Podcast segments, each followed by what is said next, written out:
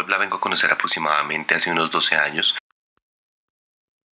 me encontraba yo en una búsqueda de información para una charla que tenía preparada o estaba preparando más bien para hacer en una universidad muy reconocida de Bogotá cuando encontré este boom informático que hablaba de un sitio oscuro dentro de la red. La red se suponía que era un espacio donde nosotros los diseñadores, el mercado de los ingenieros, los programadores podíamos proponer todo tipo de desarrollos. El comercio electrónico está, era apenas una insinuación de lo que es hoy en día, pero aparecían todo tipo de personas, sobre todo estos eh, generadores de opinión que se apoyan en el número de seguidores que tienen a través de sus distintas redes para proponer verdades que de alguna manera no lo son. Y ellos hablaban acerca de un sitio oscuro, un sitio donde para poder llegar allá se necesitaban ciertas capacidades, ciertas habilidades y que lo más seguro era una vez ingresar a este sitio lo que tendríamos sería entonces la posibilidad de ver todo tipo de situaciones ilegales, lo cual es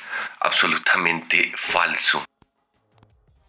La Deep Web cuando uno la empieza a conocer y la empieza a trabajar de manera seria, académica y con consultas bastante contundentes, se da cuenta que la Deep Web es más común para cualquier ciudadano que cualquier otra cosa. Es más, es tan común como lo que llamamos web normal o como lo que llamamos web visible. Nosotros todo momento, en todo momento accedemos a la Deep Web y lo hacemos a través de todo tipo de manifestaciones de páginas o de recorridos con páginas que requieran protocolos de seguridad. Por ejemplo, si yo me logueo a través de formulario y este formulario me genera una contraseña, se supone que el único que puede ver esta información soy yo digitando mi contraseña. Por el hecho de estar protegido por un password, eso automáticamente imposibilita la indexación de esos contenidos a través de los motores de búsqueda. Y cuando uno busca cuál es la definición de Deep Web, resulta que es justamente toda la información que está por fuera de la indexación de los motores de búsqueda. En ese orden de ideas, a la Deep Web entramos todo el tiempo. A la Deep Web le entregamos información todo el tiempo. Confiamos en nuestros registros, nuestras declaraciones de renta, nuestro sistema de información sobre, por ejemplo, las bases de datos de conductores y, y toda la información pertinente. La banca hace uso de la Deep Web. La academia hace uso de la Deep Web. De tal manera que una buena manera de decir en qué momento conozco yo a la Deep Web, casi que en el mismo momento en que conozco Internet. Sin embargo, este fenómeno un poco mediático mediante el cual se eh, caricaturiza un poco lo que sucede en la Deep Web, pues se debe principalmente a, como lo decía hace un momento, a todas estas personas que quieren generar opinión y van presentando un montón de datos de información sin ningún tipo de veracidad científica. La Deep Web es una realidad, es una verdad, es un componente muy serio, muy grande, es tal vez el 90% de los contenidos de Internet y hay que decir simplemente que no por ser, no por no estar indexada en los motores de búsqueda, automáticamente representa algo negativo, algo oscuro. Entonces, ¿qué me llama la atención de esto? Que básicamente ese protocolo de no indexación dentro de los motores de búsqueda hace que cuando alguien se mete a través de ciertas habilidades de navegación o ciertos navegadores particulares eh, a hacer un recorrido en esto que llamamos la web profunda, pues definitivamente no deje rastro. Eso es lo que más me llama la atención. Si yo, por ejemplo, me meto a Google y busco cualquier término, qué sé yo, arquitectura, diseño. Automáticamente estoy indicando que yo con mi usuario, mi terminal, mi dirección IP, estoy interesado en ese tipo de temáticas. De tal manera que los motores y los bots de inteligencia artificial, tan pronto como puedan en cualquiera de mis futuros accesos, me van a mandar información comercial relacionada con ese, con ese medio. Eso es porque yo dejo un rastro, un rastro digital de aquellas cosas que estoy buscando. Si lo hago a través de la Deep Web, esa búsqueda no genera ningún rastro de tal manera que yo me puedo mover más fácilmente y encontrar casi que lo que quiera. De ahí el hecho de que también se pueda pensar que a través de la Deep Web se puede piratear o conseguir la, el material que uno quiera. Es perfectamente válido, es simplemente un lugar que no posee esa supervisión de los ojos dominantes de la red, como son, por ejemplo, las grandes compañías, y que se escapa al control de las autoridades y que se escapa, por ejemplo, al, al control de los gobiernos, que definitivamente es ahí donde se encuentran o es el nicho perfecto de reunión para múltiples manifestaciones de la, de la vida real. Hay gente que no está de acuerdo con determinada característica política y lo manifiesta y puede llegar incluso a hacer o a generar o a proponer algún tipo de alteraciones a través de esta, de esta seguridad que de alguna manera provee el no ser tan fácil de identificar. Ese anonimato que permite la Deep Web es lo que posibilita que sucedan muchas cosas y es lo que también posibilita que se generen mitos. Pero repito, ese gran sitio oscuro donde sucede todo tipo de cosas absolutamente reprochables no es tal hay cientos de cosas y de acciones de la vida cotidiana que se suceden en la Deep Web y que no por eso son negativos de ninguna manera. Esa connotación negativa de la Deep Web no es más que folclore. Cuando uno va a acceder de forma consciente a la Deep Web, ya sabemos que no lo podemos hacer a través de los motores de búsqueda normales, como accedemos a muchos contenidos eh, en la vida normal. Entonces, digamos que por lo menos una vez al día, dos veces al día lo hago.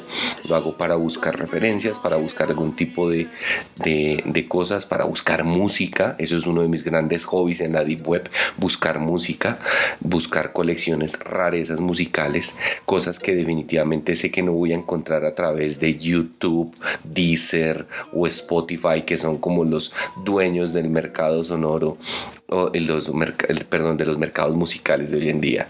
En ese orden de ideas yo prefiero tener un poquito más de libertad. La Deep Web provee esa libertad. Entonces sí, yo creería que eh, ese tipo de búsquedas y ese tipo de, de desenvolvimientos de navegación en la red oscura es algo muy cotidiano, por lo menos en mi caso.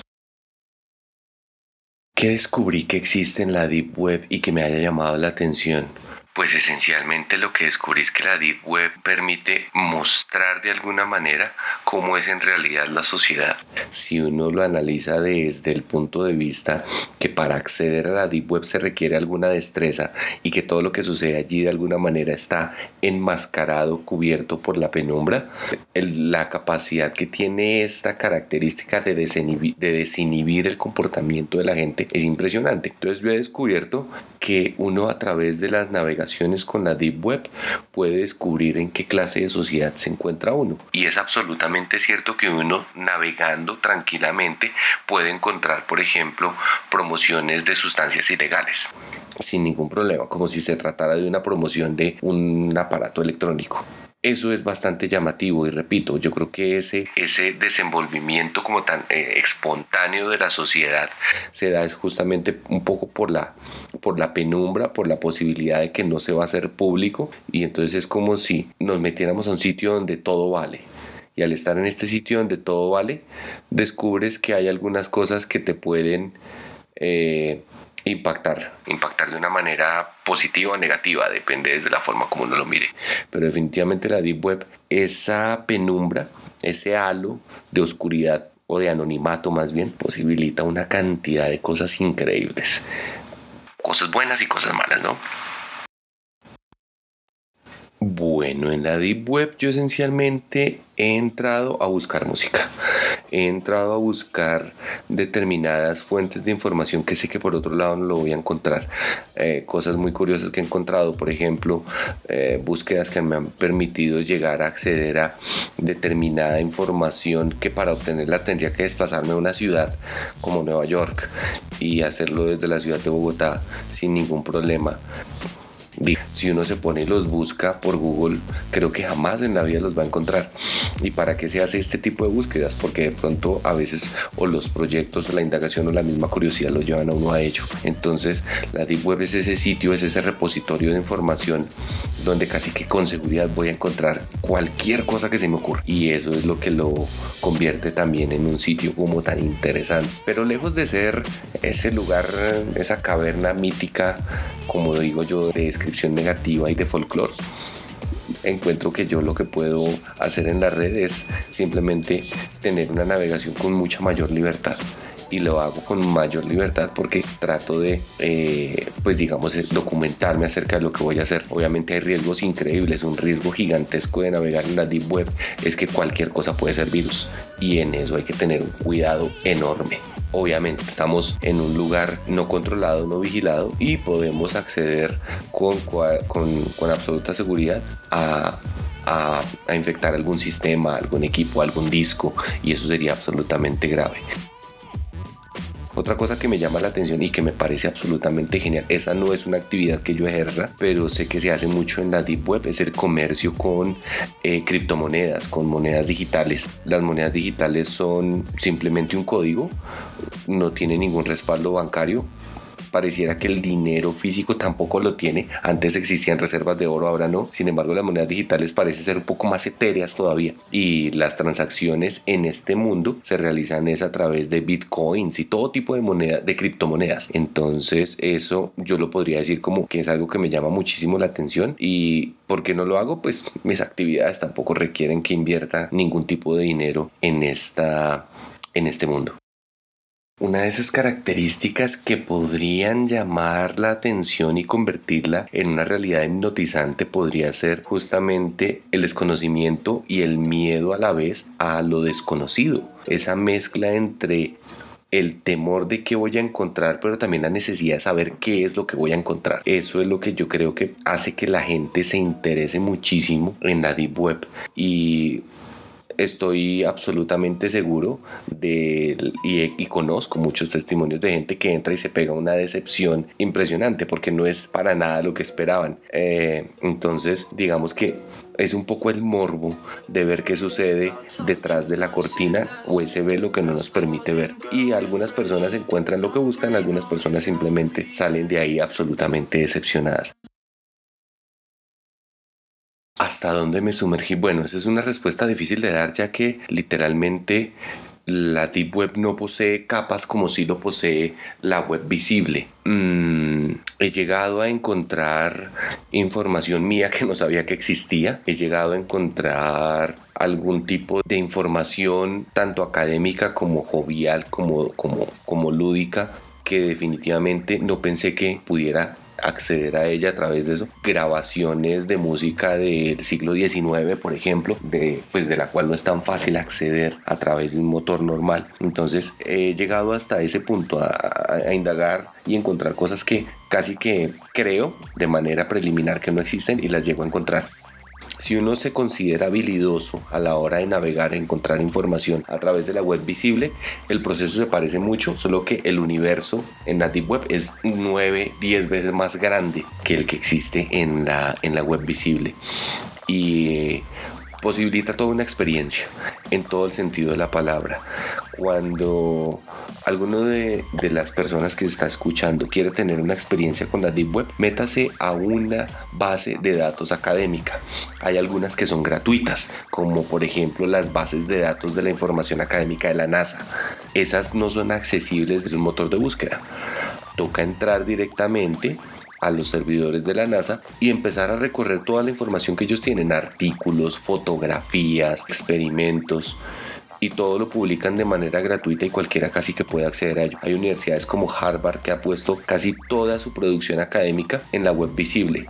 Ya estaba en la web, en la deep web, ahora lo ponen en la web visible. Se puede acceder a ellos desde cualquier terminal, desde cualquier celular. Entonces esa es una muy buena opción. Es cuestión de buscar, es cuestión de indagar, es cuestión de estudiar. Es una recomendación simple y sencilla y nada, como todo viaje, como todo emprendimiento, como todo nuevo conocimiento, asumirlo con responsabilidad y no creer que por meterse a la Deep Web nos vamos a volver hackers o que vamos a cambiar el universo. No, es una experiencia de navegación distinta a la que estamos acostumbrados. Digamos que es un nivel un poco más avanzado, un nivel que requiere más cuidado, pero un nivel que puede tener muchísima más información en todo el sentido de la palabra.